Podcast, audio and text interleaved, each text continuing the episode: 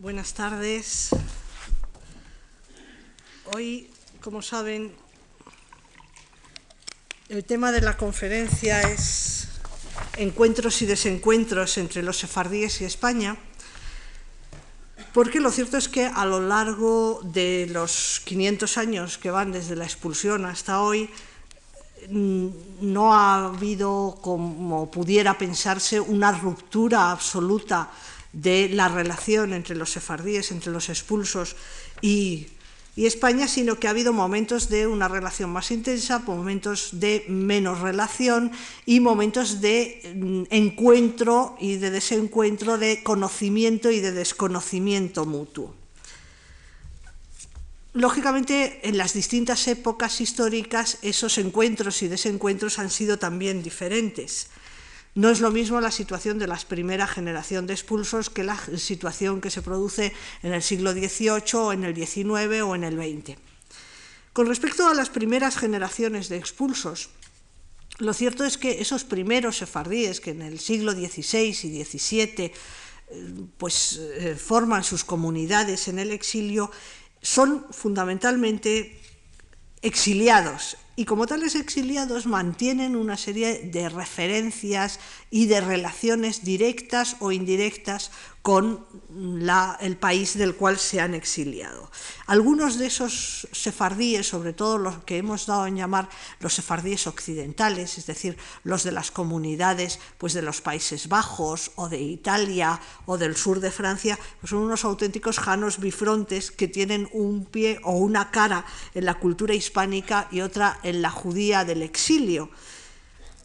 incluso por razones de negocios de los países en que están asentados, pues viajan a veces a España o a Portugal y también eh, son los primeros sefardíes que van a, América. No hay que olvidar que tanto los Países Bajos como Portugal tienen, o sea, eh, tanto las provincias unidas, lo que sería eh, con el tiempo Holanda, como Portugal, tienen colonias y tienen enclaves en el Nuevo Mundo y entonces a través de eso los sefardíes van también al Nuevo Mundo y forman parte de la sociedad colonial. Por tanto, lo que domina en ellos es una mentalidad de exiliados con recuerdos muy vivos de España y Portugal, muy vivos y muy recientes, y a veces manteniendo familias en esos países. Es decir, hay familias eh, de estos sefardíes occidentales en que está la familia dividida, que una parte se convirtió y otra parte eh, se exilió manteniéndose fiel al, judaísmo y de alguna manera, al menos durante un tiempo, durante una generación y a veces durante dos, se mantienen esas relaciones con dificultades, pero se mantienen. Es bastante significativo de la relación de estos sefardíes de la primera hornada estos expulsos de las primeras jornadas, mm, es bien significativo, decía, de, esa relación con España, las bibliotecas o los inventarios de las bibliotecas de los hombres cultos que se han conservado. Eh, por ejemplo, hay un profesor de Ámsterdam, Hardenburg, que ha estudiado la literatura de los sefardíes de Ámsterdam y una de las cosas que ha estudiado son los inventarios que con motivo, por ejemplo, de, pues, de herencias, eh, se hacen de los bienes y entre los cuales están muchas veces bibliotecas. Bueno, pues en esas bibliotecas de sefardíes de los Países Bajos encontramos aparte de obras en latín o en otras o en hebreo, pues podemos encontrar también obras de autores españoles de la época que van pues desde eh, las comedias de Lope de Vega hasta poesía de la época o incluso obras de autores eh, realmente cristianos ascéticos como Fray Luis de Granada. Es decir, hay una biblioteca de un hombre culto rabino de Ámsterdam que tiene entre, entre, sus obras pues obras de este, de este autor cristiano. ¿Por qué? Pues porque seguramente para él eran obras filosóficas y didácticas y en la biblioteca de un hombre culto pues caben también estos libros, aunque sean escritos por alguien de otra religión. Paralelamente a esto, o sea, la, sensación que da es que esa sociedad que hemos dado en llamar el de los sefardíes occidentales, que en realidad son todos estos criptojudíos que se asientan en países europeos, es muy permeable a producciones literarias de la península ibérica. Y a la recíproca tenemos noticia y tenemos bastantes casos de autores de estos entornos de las comunidades sefardíes en el exilio que escriben obras con intención de que se exporten también a España, incluso a veces por el procedimiento de hacer imprimir obras con pie de imprenta falso, de manera que, por ejemplo, una cosa que se ha impreso en Ámsterdam se presenta como impresa en Amberes o en Bruselas, que se supone que son parte de España, por ejemplo, hasta época de, de Felipe II. Paralelamente en España e Hispanoamérica en el siglo XVI y parte del XVII es el momento también en que está en pleno auge la persecución de los conversos criptojudíos como, como herejes, ¿no? todos los interminables procesos inquisitoriales, los autos de fe, y la consolidación de una mentalidad de cristiano viejo basada en los estatutos de limpieza de sangre. Es decir, en esos, en esos siglos XVI y XVII, no solo en España, sino también en Hispanoamérica, se va a consolidar una imagen negativa del judío y por judío ya se entiende un poco todo, es decir, no se distingue el converso eh, que se ha convertido sinceramente al cristianismo o que practica con más o menos sinceridad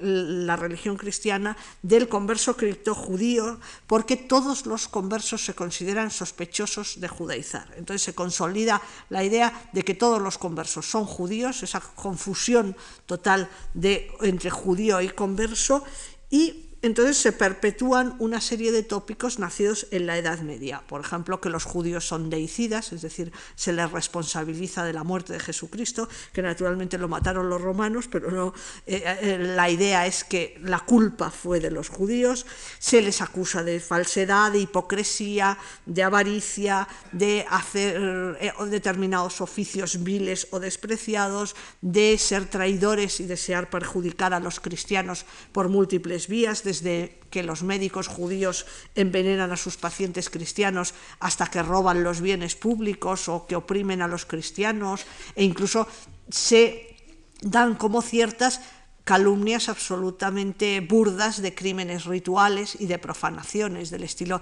de que secuestran niños para sacrificarlos y los pobres judíos que no pueden comer sangre se, les acusa de eh, amasar con sangre de cristianos el panácimo de la Pascua, etc. Todas estas cosas son cosas que tienen sus orígenes en la Edad Media, desde luego, pero que en los siglos XVI y XVII, tanto en la península ibérica como en Latinoamérica, se consolidan como tópicos y se acusa de ellos no solo a los judíos, sino también a, los conversos. ¿no?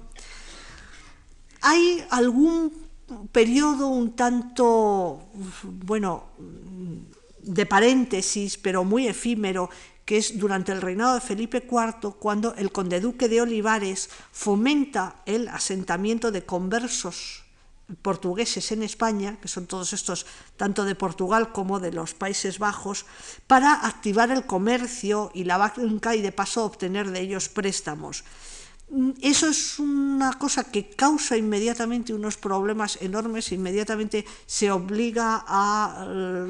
hay presiones para que el rey firme una pragmática diciendo que no puede haber judíos ni siquiera aunque vengan como en calidad de extranjeros, porque claro, el motivo por el cual estos conversos criptojudíos, que en realidad son ya judíos practicantes a esas alturas, se pueden asentar en distintos lugares de España, es porque vienen mm, en calidad de extranjeros. Entonces se supone que no están sometidos a las, eh, al decreto de expulsión que no se ha derogado. Pero lo cierto es que enseguida hay presiones para que el propio rey eh, diga que no pueden vivir eh, judíos ni siquiera extranjeros y de las tensiones y del rechazo de la sociedad cristiana vieja hacia estos eh, judíos o criptojudíos asentados en España mm, es buena muestra un texto que se descubrió hace unos años que de nada menos que de Quevedo. Se descubrió un panfleto que se titula Execración contra los judíos, que es un libelo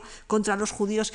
escrito por Quevedo supuestamente a raíz de que se habían, habían aparecido por distintos lugares de Madrid unos carteles mm, con blasfemias contra Jesucristo, etc., y se acusó de ello a los eh, judíos que se habían asentado. ¿no? Entonces, realmente es un momento que, se va produciendo cada vez más un desencuentro, es lo que Américo Castro llamó la edad conflictiva, que ya es un desencuentro no ya solo con respecto a los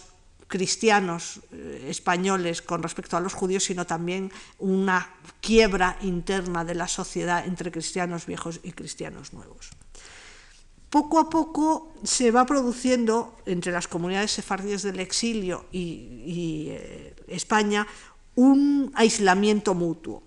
Ese, el contacto que más o menos había existido durante el siglo XVI y parte del XVII, a finales del XVII prácticamente eh, ya no existe. Los judíos son judíos y ya no existe ese grupo de los criptojudíos que van y que vienen y que tienen relaciones con unos y con otros. Y desde luego el desencuentro y la falta de contacto es total en el siglo XVIII, porque los expulsos se han asentado normalmente para esa época en sus países eh, los sefardíes occidentales emancipándose como ciudadanos de pleno derecho e integrándose en el conjunto de la sociedad, los de Oriente y los de Marruecos ensimismándose en cierto modo en sus propias comunidades y con poco contacto con Occidente. Y solo se produce en el siglo XVIII algún contacto esporádico a nivel de élites. Por ejemplo, en época de Carlos III, el rey de Marruecos envía una carta en español a, Carlos III está escrita por un traductor suyo sefardí. Es un documento bastante interesante que se descubrió hace unos años porque aunque el traductor sefardí quiere escribir en español y lógicamente trata de escribir por todos los medios en español, de todas formas se le escapa algún que otro dialectalismo que nos puede dar alguna pequeña idea de que hablaba un dialecto un poco diferente a lo que se hablaba en esa época en la península. Por otra parte, España se olvida de la existencia de los sefardíes en el exilio y no se producirá un descubrimiento de esa existencia de los sefardíes en el exilio hasta el siglo XIX. El primer contacto moderno de España con los sefardíes en el exilio es a raíz de la guerra de Marruecos y de la toma de Tetuán en 1860. Es decir, eh, cuando las tropas españolas en esa guerra de Marruecos toman la ciudad de Tetuán, encuentran allí una importante judería. Había muchos judíos en Tetuán en general casi todos bastante pobres, bastante oprimidos y viviendo en unas condiciones de vida bastante lamentables. La judería, todos los cronistas que la describen, la describen como un lugar cerrado, sucio, mal cuidado, propenso para enfermedades y epidemias de todo tipo, los judíos como personas pobres y aunque mm, las judías muy hermosas y es, es un tema en el que curiosamente coinciden todos la belleza de las mujeres judías, etcétera, pero en general lo que describen es un ambiente de pobreza. Y en general la visión, además de esos primeros cronistas, entre los cuales, por ejemplo, está el escritor Pedro Antonio de Alarcón, es bastante negativa de esos sefardíes, pese a que los sefardíes parece que vieron con bastante alivio y recibieron con alegría la, invasión o la toma de los españoles, entre otras cosas porque con los musulmanes por esa época vivían en una situación de bastante opresión. Entonces ellos vieron una cierta posibilidad de libertad y de mejora en esa toma, pero la simpatía no fue, parece ser recíproca, porque lo cierto es que casi todos los cronistas de ese momento dan una visión bastante negativa, y no solo por razones raciales o religiosas, sino también muy fundamentalmente por razones sociales. La judería era un lugar bastante mísero y entonces mm, casi todos los cronistas insisten en la repugnancia que les mm, produce esa miseria. Eso es un momento, una cosa esporádica, porque lo cierto es que mm, digamos que hay un primer descubrimiento, pero eso no tiene continuidad, y realmente el momento en que España descubre a los sefardíes es a raíz de la campaña de Ángel Pulido. Ángel Pulido era un senador español de principios del siglo XX que eh, era, uno de estos regeneracionistas que propugnaba pues, la regeneración de España eh, y la incorporación de España a la vida moderna, al progreso, etc. Él era médico y llevó adelante en el Parlamento, era, era senador y llevó en el Senado llevó adelante una serie de eh, campañas, algunas de ellas muy polémicas, sobre las cosas más diversas, desde cuestiones de sanidad y consumo, o de vacunación, o de atención a los presos, o de atención a los ciegos y cosas por el estilo, hasta una de ellas, una de sus campañas polémicas fue la de los sefardíes. Este señor en 1903, haciendo un viaje por el Danubio, porque tenía a su hijo estudiando eh, en, en Centro Europa, conoce en el barco a una pareja de sefardíes, que es un señor que se llamaba Enrique Bejarano y su mujer. Eh, este Enrique Bejarano era rabino y profesor de español en una escuela judía de Bucarest se hacen muy amigos y entonces Pulido, que era una persona, por lo visto, con una personalidad muy apasionada, pues se enamora de la causa sefardí y decide que España tiene que retomar el contacto con los sefardíes, que hay que atraer en lo posible a los sefardíes a España, incluso por el procedimiento de eh, proporcionarles la nacionalidad si lo desean,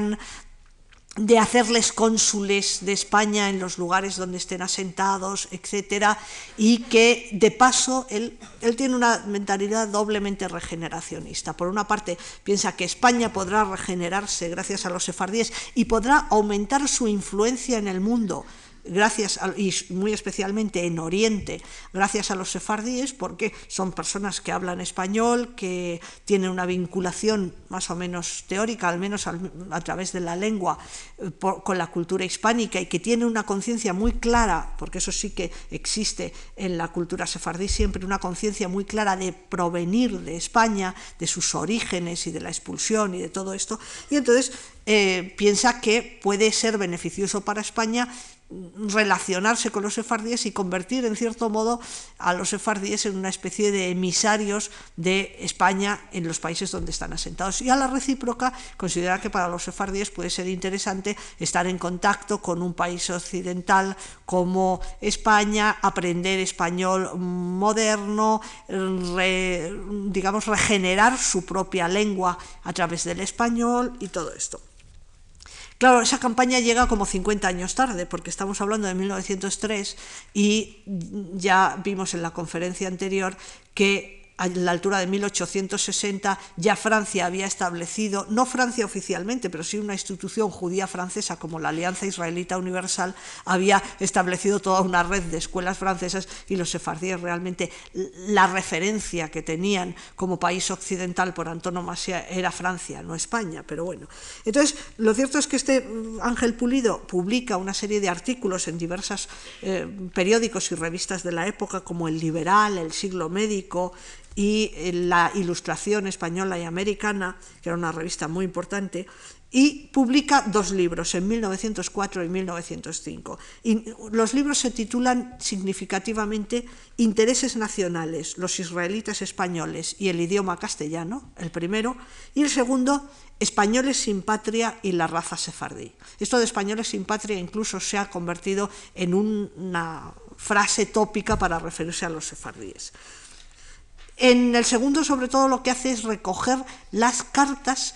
recibidas de distintos corresponsales suyos, porque en el plazo de un año o dos se escribió con casi 150 sefardíes de todo el mundo que le mandaban desde eh, noticias sobre sus comunidades hasta observaciones, opiniones, etcétera. Es decir, eh, tuvo una intensísima correspondencia con sefardíes de todas partes. ¿no? Esa campaña tuvo una cierta repercusión en la opinión pública en España. Para empezar, en periódicos españoles, también en el intercambio epistolar de eh, cartas, bueno, epistolar de cartas evidentemente, de sefardíes y, eh,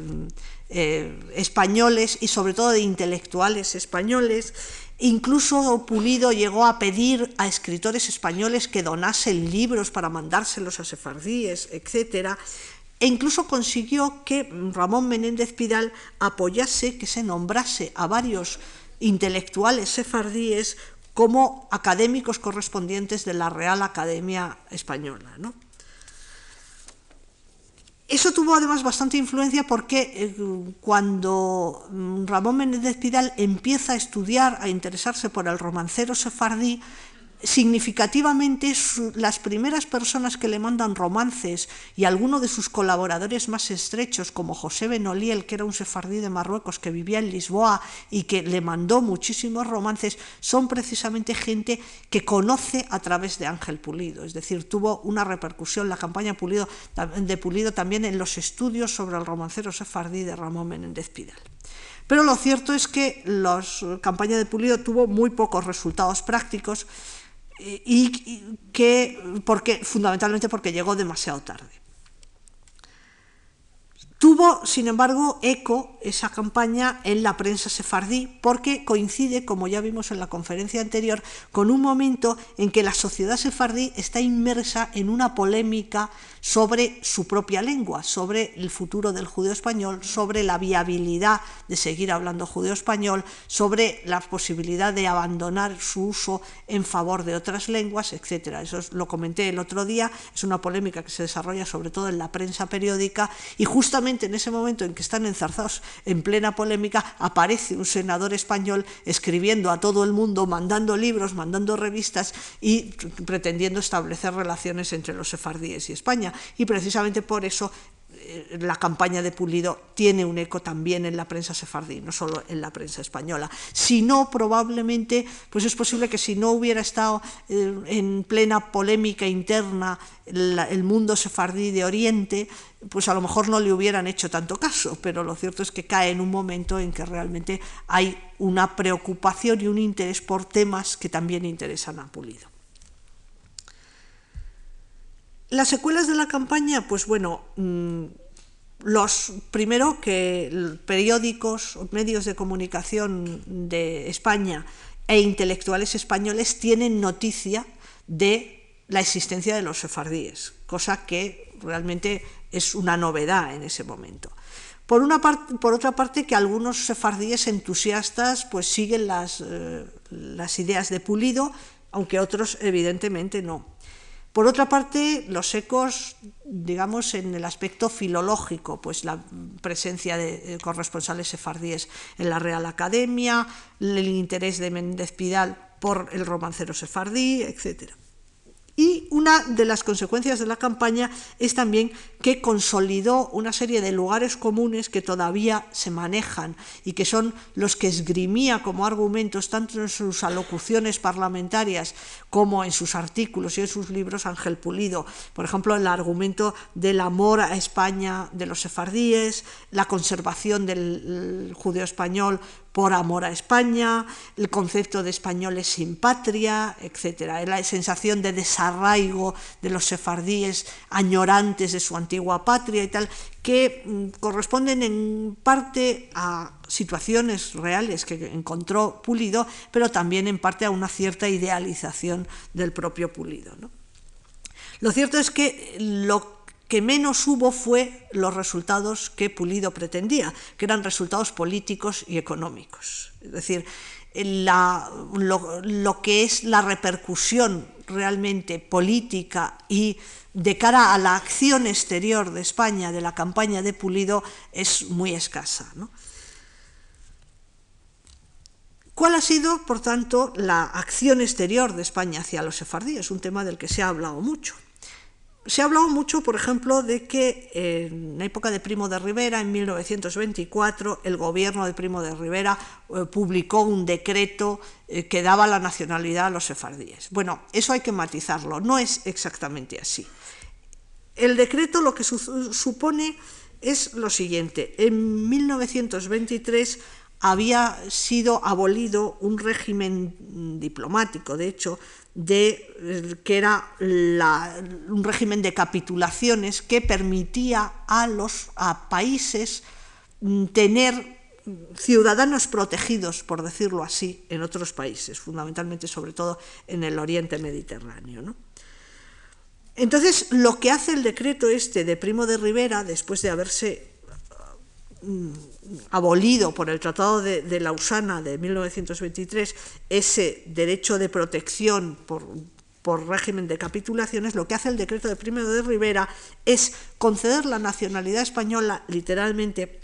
a los antiguos protegidos españoles o descendientes de estos y en general individuos pertenecientes a familias de origen español. Entonces, en efecto, los sefardíes que habían estado bajo régimen de protección española en distintos países pudieron obtener la nacionalidad automáticamente, pero no el decreto en ningún momento dice se dará la nacionalidad a los sefardíes, sino a cualquier individuo favorecía fundamentalmente a los sefardíes, eh, muchos de los cuales estaban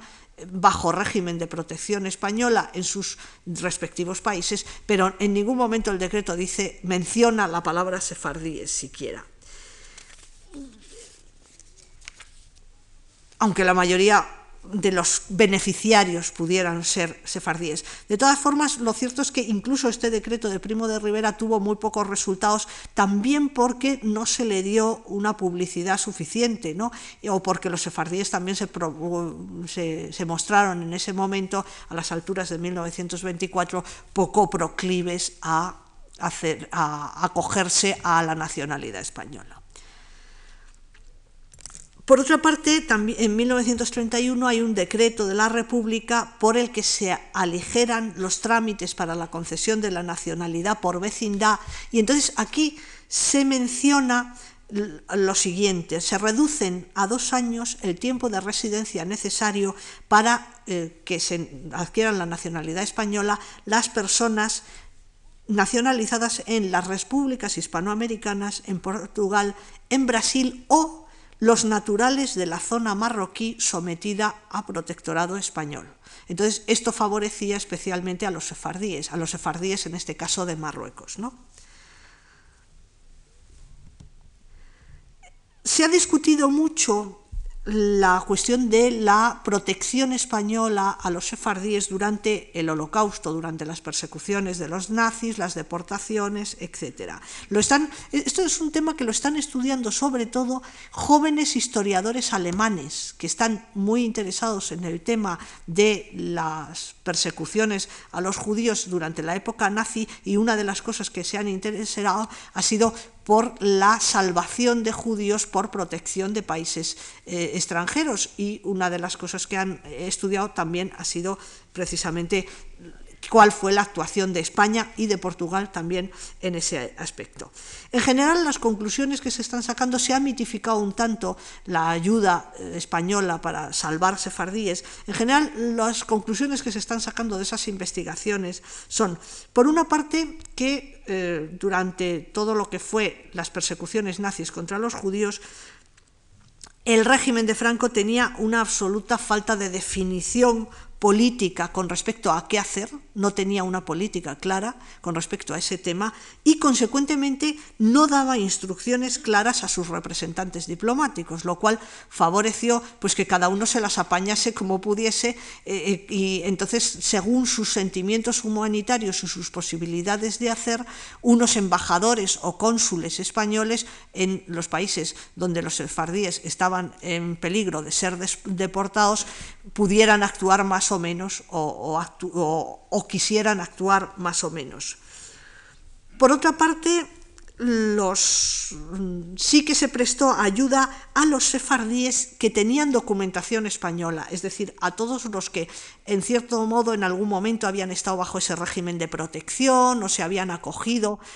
estaban inscritos en los consulados por alguna razón o lo que sea. Es decir, no se mm, ayudó a los sefardíes por el mero hecho de serlo en general, sino a los sefardíes que de alguna manera tenían alguna vinculación o algún tipo de protección española. Y una cosa muy importante es que el, régimen de Franco procuró evitar de todas las maneras posibles, no es que procuró evitar, es que puso como condición que los eh, judíos que se salvaban por mediación española eh, no se asentasen en España. Es decir, en ningún momento se les concede la posibilidad de inmigrar a España, aunque fueran protegidos españoles ni equipararse a los españoles de pleno derecho. Entonces, como consecuencia de eso, solo se aceptan refugiados judíos en tránsito, es decir, se les deja pasar a través de la península ibérica para irse a otro sitio, por ejemplo, para irse a América, pero no, eh, no se les permite asentarse. Y hasta el punto incluso de que para dejar entrar un contingente de judíos, un grupo de judíos, mm, tienen que esperar a que salga otro con lo cual eso realmente le costó la vida a bastante gente, ¿no? El estar esperando a ser admitidos y hasta que no se habían ido unos no se admitía un nuevo grupo, ¿no? Otra de las cuestiones es que muchas veces eh, hay más preocupación por salvar que por salvar a las personas, por salvar a los bienes de los sefardíes nacionalizados como parte del patrimonio español. Hay por otra parte, una mezcla de control muy estricto de la documentación y negligencia y desorganización, lo cual permite a algunos diplomáticos, por ejemplo, como Sanz hacer una labor muy meritoria de, mm, bueno, de tratar de colar un poco a todos los que pueden para salvarlos, ¿no? Pero lo cierto es que hay también una indefinición en eso. A unos se les pide que demuestren muy fehacientemente sus orígenes sefardíes, su vinculación con España, etcétera, y a otros depende, dependiendo del funcionario que les atienda y todo esto, pues se les deja pasar un poco como como, sea. ¿no? Eso naturalmente es compatible perfectamente, eh, quiero decir, es incompatible, pero se da simultáneamente con una manifestación absolutamente explícita en España y durante el régimen de Franco de toda clase de prejuicios eh, antijudíos, eh, de adhesión a ideas antisemitas, etc. Entonces, el resultado es que la mayor parte de los sefardíes que se salvaron del holocausto gracias a la intervención de España, normalmente lo fueron gracias a ilustres y beneméritos diplomáticos españoles que a veces incluso arriesgándose no tanto probablemente su propia vida, aunque en algún caso sí, eh, sino su propia carrera diplomática, pues se arriesgaron a tratar de, ayudar a la gente, incluso cuando no tenían instrucciones claras del Ministerio de Asuntos Exteriores o cuando tenían instrucciones contradictorias o aprovechando vacíos legales. Algunos de los em, embajadores o cónsules españoles que, hicieron esta labor pues fueron Bernard Royan en París, Ángel Sandbriz en Budapest, hay un libro de Diego Carcedo que apareció hace relativamente poco sobre la labor de Sanz eh, Romero Radigales en, en, Grecia y otros, otros muchos. Lo que pasa es que en 1949 la Oficina de Información Diplomática publicó un folleto propagandístico que se titula España y los judíos, que es la fuente de muchas de, eh, de esas ideas sobre la salvación de los judíos por Franco. En ese folleto propagandístico pues, se presentaba la labor de España ya a la altura de 1949, es decir, acabada la Segunda Guerra Mundial, eh, como mucho más favorable a la nacionalización de los judíos y al salvamento de sefardíes de lo que realmente eh, lo fue. Otro hito de la acción española con respecto a los sefardíes, pues por ejemplo, en los años del 67 al 73, es decir, lo que va de la Guerra de los Seis Días a la Guerra del Yom Kippur, el embajador de España en el Cairo, Ángel Sagaz, eh, pues hizo una labor a favor de los sefardíes, eh, argumentando que eran nacionales o protegidos eh, españoles, pero sin insistir en su carácter de sefardíes, y eso permitió a una serie de familias sefardíes o no sefardíes, porque ahí coló muchos askenazíes, bueno, muchos, los que pudo, y eso permitió a algunas familias judías pues, emigrar a Israel en el momento de, la guerra de los seis días o de la del Yom Kippur. Y otro paso de la acción español, eh, exterior de España con respecto a los sefardíes fue durante la transición, claro,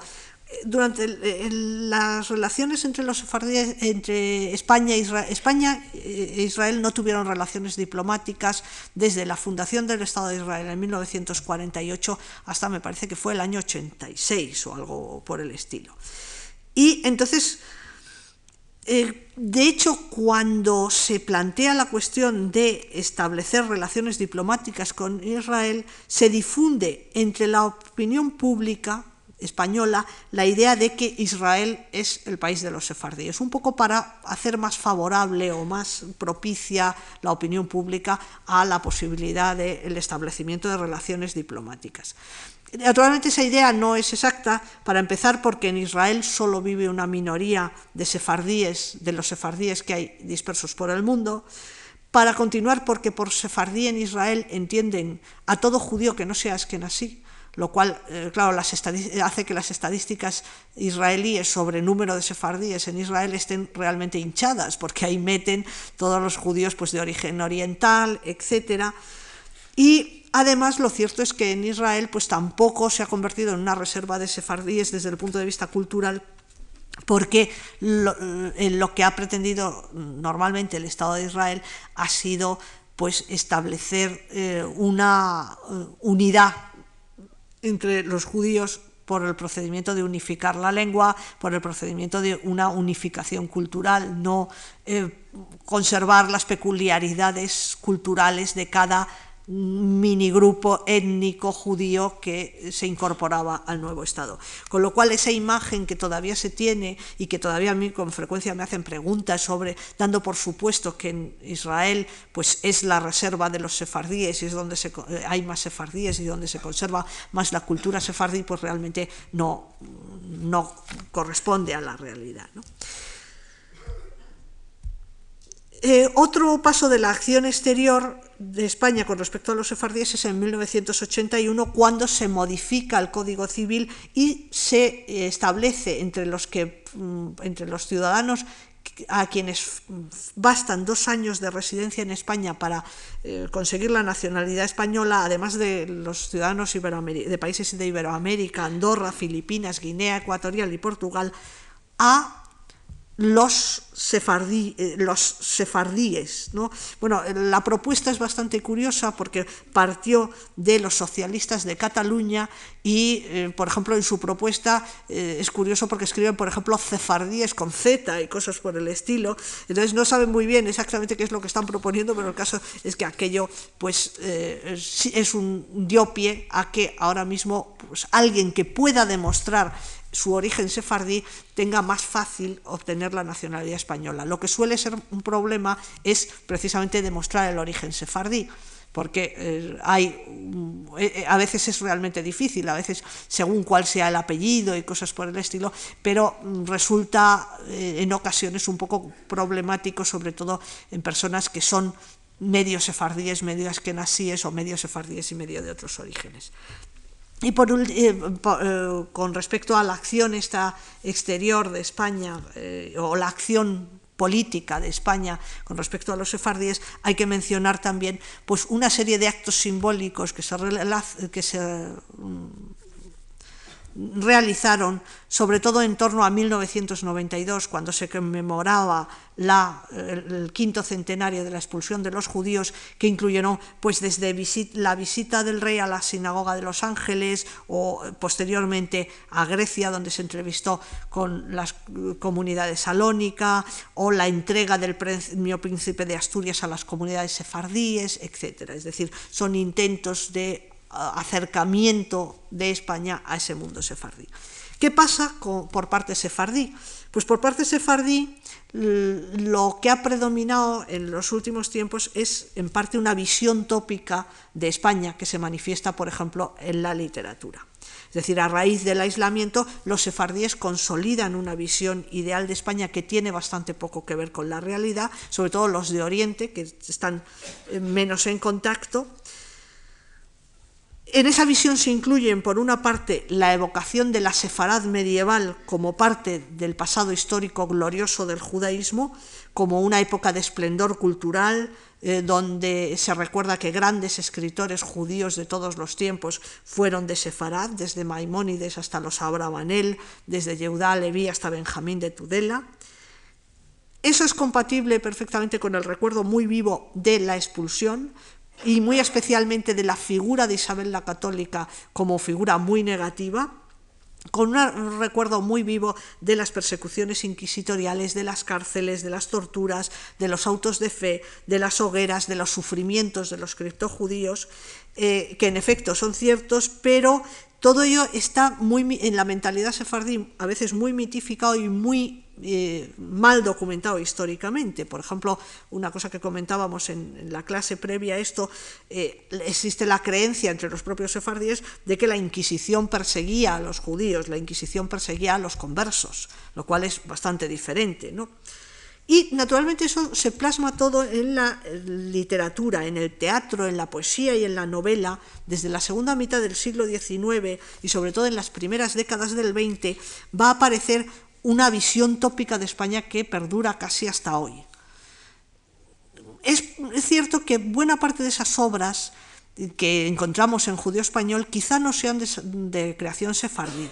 porque muchas de ellas son traducciones y adaptaciones y se encuadran en una línea de literatura judía centroeuropea, que es una literatura popular o de kiosco dirigida a un público muy popular, que recuerda las persecuciones de los judíos en todo el mundo, desde los pogromes de, eh, pogromes de Rusia, por ejemplo, hasta la Inquisición. A esa difusión de ese tipo de literatura que se crea mucho entre los judíos centroeuropeos en el siglo X, finales del XIX, eh, probablemente eh, a la difusión de ese tipo de literatura con carácter propagandístico, probablemente mm, habrá influido la emancipación de los judíos centroeuropeos y el nacimiento también de movimientos políticos como el sionismo, a los que, eh, que han insistido mucho en las persecuciones que han sufrido los judíos en todas partes del, del mundo como forma de mm, defender sus ideas de creación de un, de un Estado judío. ¿no?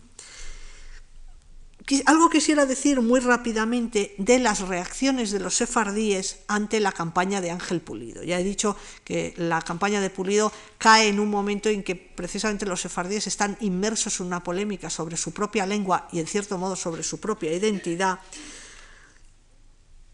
Y mm, me parece muy significativo mm, algunas de las reacciones de los sefardíes que se escriben con Pulido. Por ejemplo,